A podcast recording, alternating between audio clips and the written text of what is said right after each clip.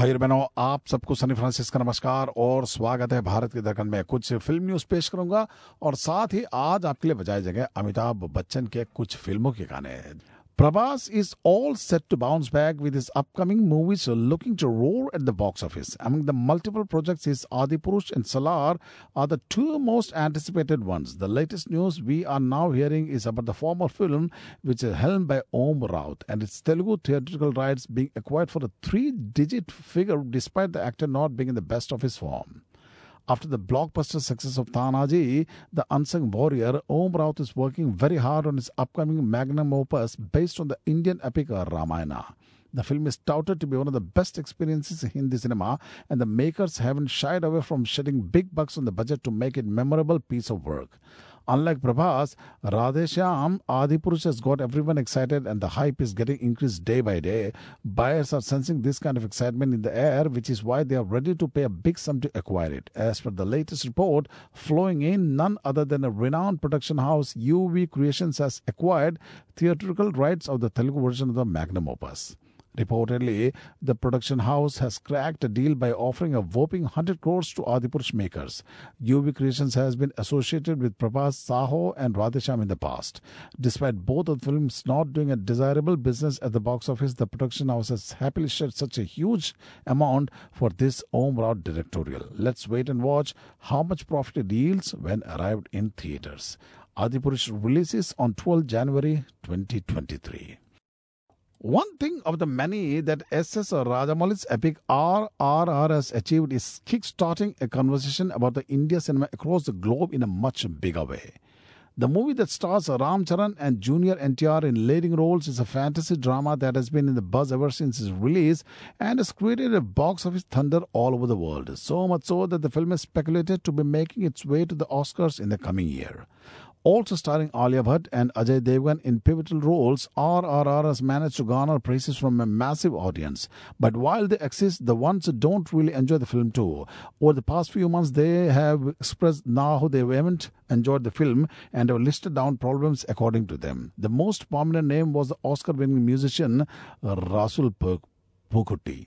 But turns out a popular Hollywood YouTuber has also joined the brigade and even he is fond of RRR.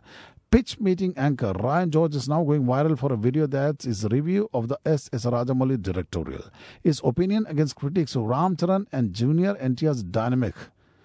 As for Ryan George's video, he has taken pot shots at RRR and called the movie logicless. While logic is his major problem, he also criticized the action in the movie done by the leading men Ramcharan and Junior NTR. But the most spoken about comment in his video, as per Bollywood Life, is the one where he talks about the questionable bromance. He says, What kind of bromance is this? Meanwhile, this is in the first sharp comment RRR has received, but nothing is stopping the movie from acting acing every possible thing it is touching. Well, dosto, I think आप लोगों ने देखी हो तो मुझे इसके बारे में ज़रूर बताएगा भाई और बहनों, Sunny Francis brings you Bharat के दरकन on mega hertz of 76.5 FM खोखोलो अगले न्यूज़ की ओर चलते हैं।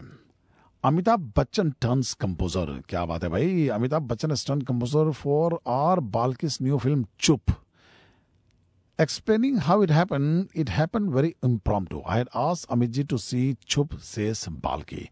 After seeing it, he called me over and played me a tune on his piano. He said that what the movie and the characters made me feel, he was very touched. I was ecstatic. I asked him if I could use the tune and he immediately gifted it to movie. Today, Chup is the first film that has got Amitji's official composition as the score for the credits, says Balki. I have been composing several songs in the past too, Mr. Bachchan says. In my 1981 film Kalia, directed by Tinnu Anand, the song Jahan Teri Nazar Hai was given to me by Pancham. Then Baghban had several of my compositions, Babul too. I sang for Nishabd, did the Hanuman Chalisa with the late, much missed friend composer Adesh Srivastav. But Mr. Bachchan dismisses his singing and his compositional abilities. My compositions are of no singing value. I'm quite hopeless. There is no musical journey. It is a wild ride off track and off note. Nothing special about it. I am no composer, just an impromptu habit that I have.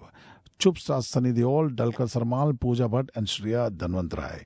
While the original story is by Bar, R. Balki, the screenplay and dialogues have been co-written by R. Balki and columnists Raja Sen and Rishi Virmani. Well, do so That will be after a very long time we will be seeing Sunny Deol on screen. और ये है आज का आखिरी news के सी well दोस्तों 22 साल हो चुके हैं, Amitabh is still going strong but is still is care of के केबीसी आइए देखते क्या कहते हैं। KBC brings people together. In this modern world, when people are going in diverse directions and leading our own lives, this is one show that brings everyone together. Amitabh Bachchan says at the launch of the 14th season of Kaun Banega Crorepati. It returns to our screens, and there's no denying that 22 years after it was first premiered on television, we still love the quiz show. This season, KBC will celebrate 75 years of Indian independence by welcoming guests like Kargil War veteran Major D.P. Singh, Sena Medal, Gallantry Colonel uh, Mithali Madhumita, sports icon Mary Kom, and Sunil Chhetri and Amir Khan. Amitabh Bachchan promises KBC 14 will keep you rooted to the screen and credits to the contestants who will sit on the hot seat. From an army man who still has 47 shrapnel pieces in his chest to professors and students who are trying to better their lives, he shares how the season will be different. How does Amitabh view 22 years of hosting KBC? The answer comes with a dash of his modest humor. Just how does television most loved host prepare for KBC?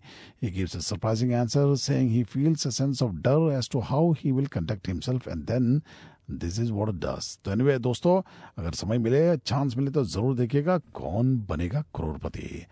तो दोस्तों, बाकी गीत का आनंद उठाइए और आज मुझे आज्ञा दे। अगले हफ़्ते फिर मिलेंगे। नमस्कार।